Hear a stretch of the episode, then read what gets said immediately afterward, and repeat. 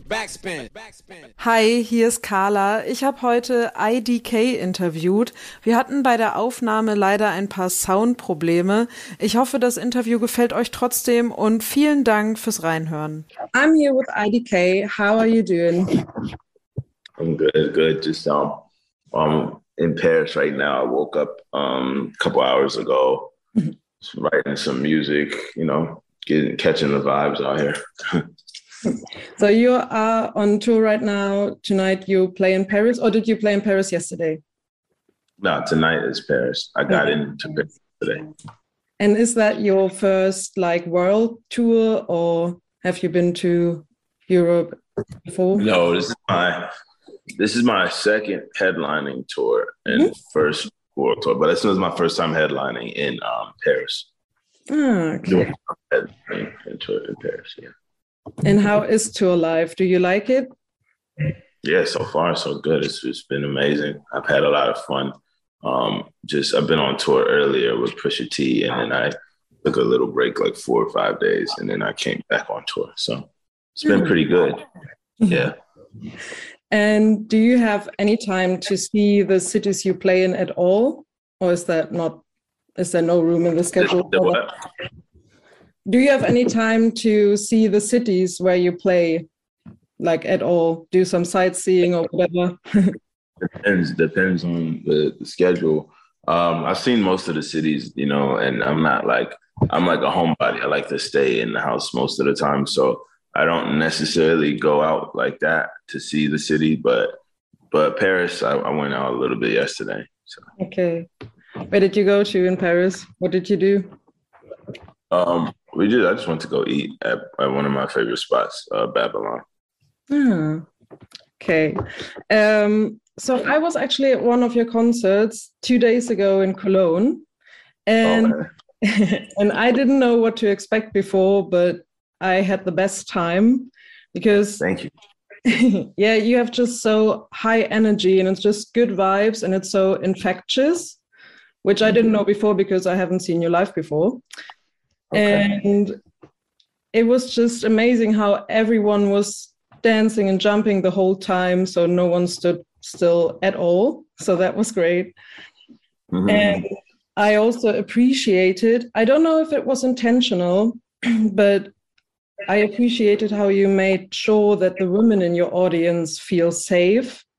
So mm-hmm. before you started playing the more mosh pit tracks, you made sure mm-hmm. that all the women had a chance to come in front to the stage so that they aren't involved in the mosh pit if they don't want to.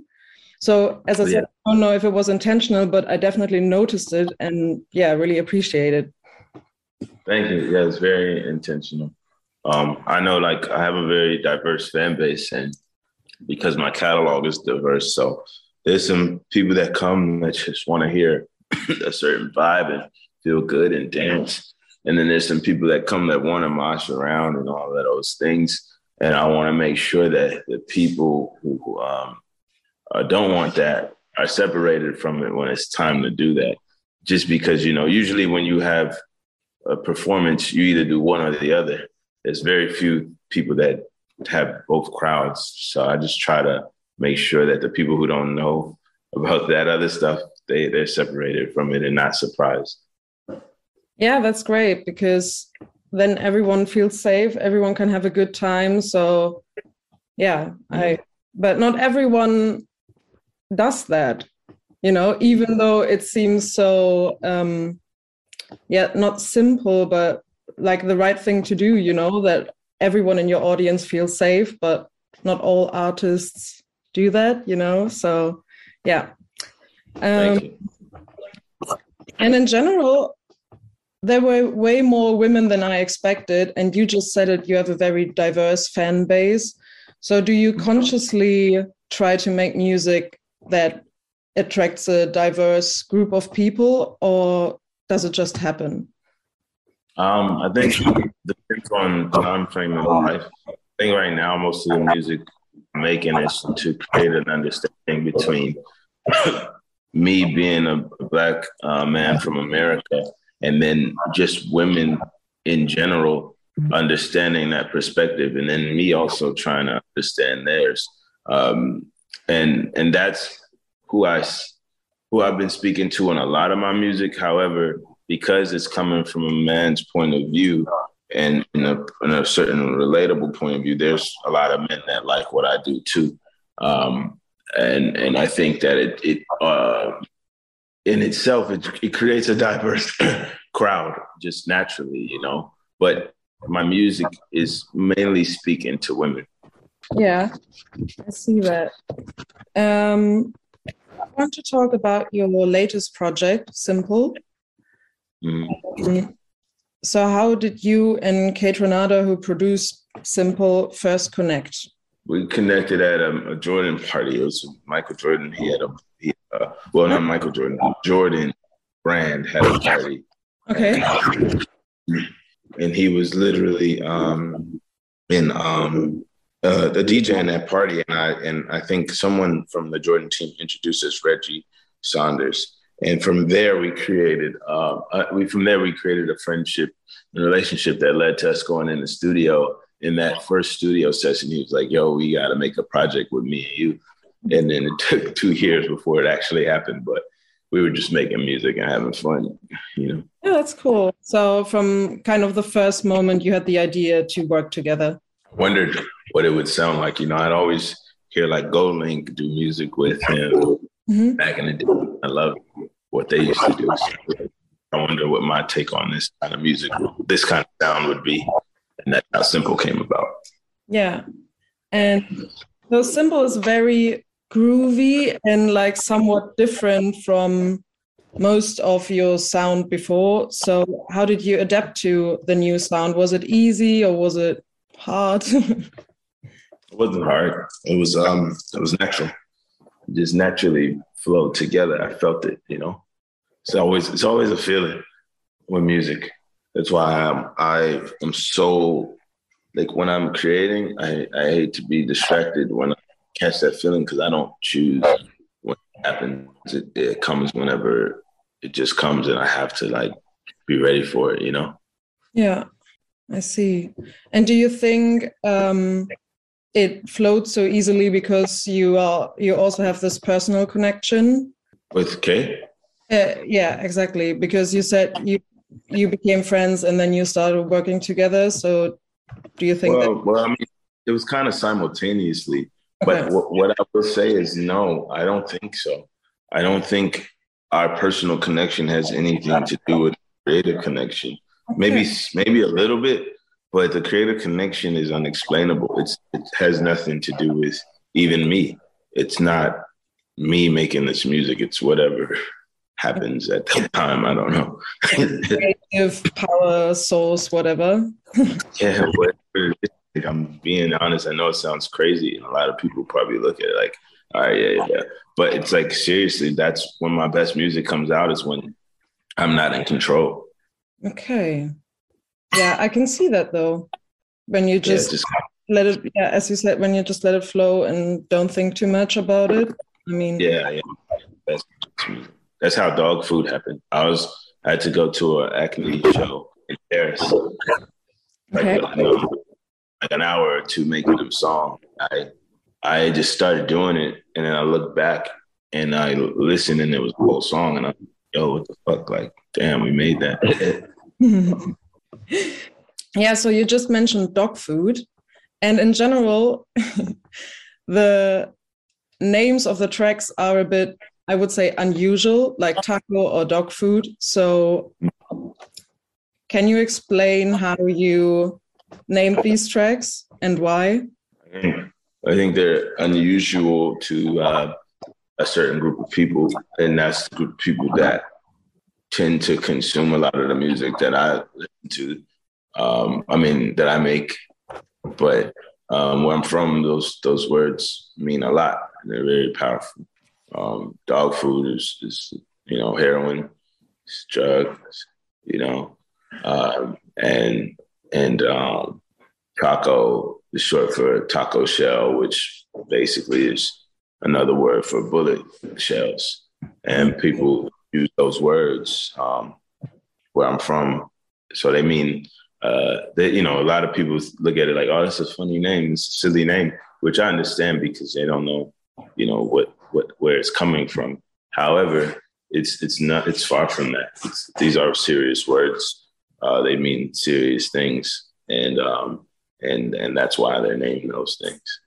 Yes, and it definitely fits the theme of the album because on the album you take the listeners to this neighborhood called Simple City in DC, mm-hmm. but you talk from another person's perspective, from a friend, I think, mm-hmm. um, who grew up in Simple City, mm-hmm. but you grew up like in another area but close to Simple City, right? Yeah, yeah, basically. Okay. And for someone who hasn't been to Simple City or ever heard of it before, how would you describe what it's like there? Um, I think it's like a it's like a lot of different neighborhoods where it's a lot of obviously crime and poverty, but somehow there's a lot of love there too. You know, it's like that's what we we see when we go there, and we see the perspective of the real perspective, the true perspective, the human perspective. I think that negativity has a way of living on the surface and making it hard for you to understand the positive when when all you see is negative. But that that place is in a negative place. I think there's negative things that can happen, and I think that's a result of some of the, the issues and poverty and, and, and everything that's going on. But it's a it's a it's a beautiful place at the end of the day. Yeah. So you just mentioned it. So like these the feeling in these areas or you know, and that the community is very strong, but maybe especially people from the outside don't think there's much perspective there or not so much hope and that that that, that is why uh, you know people tend to i don't know do illegal stuff maybe end up in prison etc etc so what would your approach be to better the situation for people in these areas uh, it's always going to boil down to re-educating, changing the mentality, showing examples, mm-hmm. realistic that feel like they're within reach of another way to do things. Um, and in time, taking the time, like it's going to take some time to really get that across. But those are the things that I would say. Yeah, definitely. So I don't know if you would agree with me on that, but I think that due to COVID and now um, energy crisis, inflation, and in general, the cost of living crisis. I mean, in the US, but all over the world, that maybe more people are aware now of these kind of situations and these um, problems that maybe haven't been affected by them three years ago, like, you know, uh, low, lower middle class and up you know? Do, do you get what i'm saying? Like i feel um, that especially in media it's way more discussed that you don't have to maybe be um, you know that you don't have to be poor to have to struggle financially right especially right now with all these things going on and that it's just hard to get by at the moment. So i thought maybe due to that due to more people being affected by these kind of issues they are more aware and maybe this could be the start of a you know a change in the approach. But maybe i'm wrong. I don't know. Um i mean i think it's yeah i think there's a lot of different ways to look at that but i, I definitely agree that you know you don't have to be um poor to, to struggle that's for sure i think that everything boils down to lifestyle versus percentage of income going to lifestyle I think I think we're in a battle for convenience. That's why technology is getting better and better. That's why you know um, going to the restaurant and eating fast food is not enough. Now you have to. Now there's a way to order it directly to your house and someone else picks it up. You know, you know the fight for convenience is creating lifestyles which create this comfortability that makes it hard to go back to anything less. And that creates you know then that's when you look at percentage of income versus expenses. And that's really when you see struggle whether you're rich poor it doesn't matter you know? Yeah definitely. Definitely. Especially like in the last three years it got so much worse. But i don't know maybe there's as hard as it sounds, but maybe there's a good thing in it because now it's more presented in media and like overall more discussed. And it's not a problem of, I don't know, um, you know, certain neighborhoods anymore, but it's like a problem, a universal problem. Mm-hmm. And but, be more, you know. yeah. Be more. Well, at least I hope that this is what we get out of it. But yeah. So why was it so important to you to take your listeners to Simple City and to represent it? Um, I just think that with my art, nothing doesn't mean anything to if uh, no conversation, and the conversation is always going to be based off my upbringing and what I've seen, and understanding the core audience that I have and how they grew up and then trying to bridge the gap in that conversation so that judgment can look different um, when when they start to see other things. They start to like for instance when they see taco it's uh, it doesn't seem like just like a name silly name anymore. It's like oh that means something. You know what i mean? Yes definitely. Um, I can't remember where you said it, but you said before in an interview or another video that you like to teach. So um, yeah, and I think you definitely do that with that album. So like, you know, I'm from Germany and I haven't heard of Simple City before. Obviously, I was aware of neighborhoods like these in the US because they are represented by rappers, but not that neighborhood in particular. So yeah, you, you definitely educate us. Okay, so and in sorry, in general, you touch very heavy and emotional subjects in your uh, in your lyrics, like police violence, systematic racism, drug abuse as coping mechanisms, um, and in other projects, you also addressed childhood trauma and therapy. So, have you always been able to address these heavy subjects and these personal subjects, or did you have to learn that? I think I've always been able to talk about it. I think I had to learn how to do it better. Okay. That's what it is. Is it easier for you to express these subjects through music or? Um, yes. It's the easiest through music. Sorry, I'm shut up. But yeah, it's definitely easier through music than anything else. Okay, I see.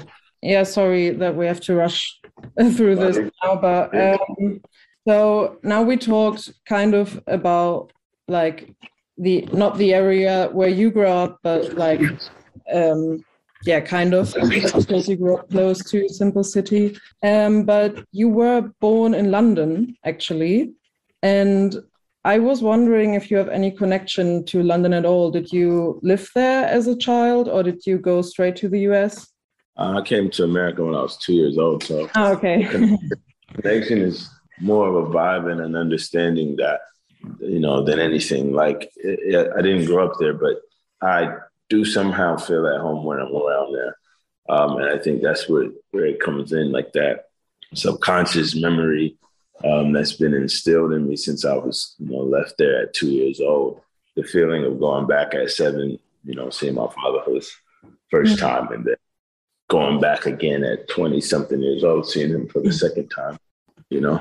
Yeah, that's nice. London is definitely definitely yeah, the, such a great city. So, do you have any connection to UK rap at all? Because especially in the past few years, UK rap grew so much and more and more US and UK rappers start collaborating. So, are you into UK rap at all? Yeah, um, definitely. Like a lot of different. Okay, I've been um, peeping like Dave, like Headie One. Um, yeah. Well, I've never kept other people to rap. Can you see yourself collabing with a rapper from the UK? And if so, who would it be? I think all the people I just named. I definitely see myself collaborating. That would be great to to do do that with any of those essential people like you. Oh yeah. yeah. Okay, so to wrap this up, do you have any advice for upcoming and upcoming artists Um, I guess the most advice I can give is just continue and always be original, as original as humanly possible. That's that's important. I think people don't don't understand how how important that is. You know, you you should definitely always you know be influenced. That's how where it starts, but strive to create something that'll influence others, and that then you'll see that's that's when you'll get a lot of people's attention. Yes, I agree. Is that an advice that you got, or is that something that you learned through the years? I just learned, I've just been learning it. Okay, I see. So, what's next for you? What are you working on right now? Some some more songs for Simple. Mm-hmm. Um, probably come out soon, and and repackaging that for the people who enjoyed it the first time. And uh, I'm currently working on it album. Okay, I see. Yeah. And when can we expect that? Like roughly, is there a time frame or not yet? No. okay. When it's ready. well, I I hope you have a great show in Paris tonight, and in general that the tour goes well. Okay, thank you. Going. it's a great thank experience. I appreciate that. Okay. All right. Bye. Bye. Backspin. Backspin.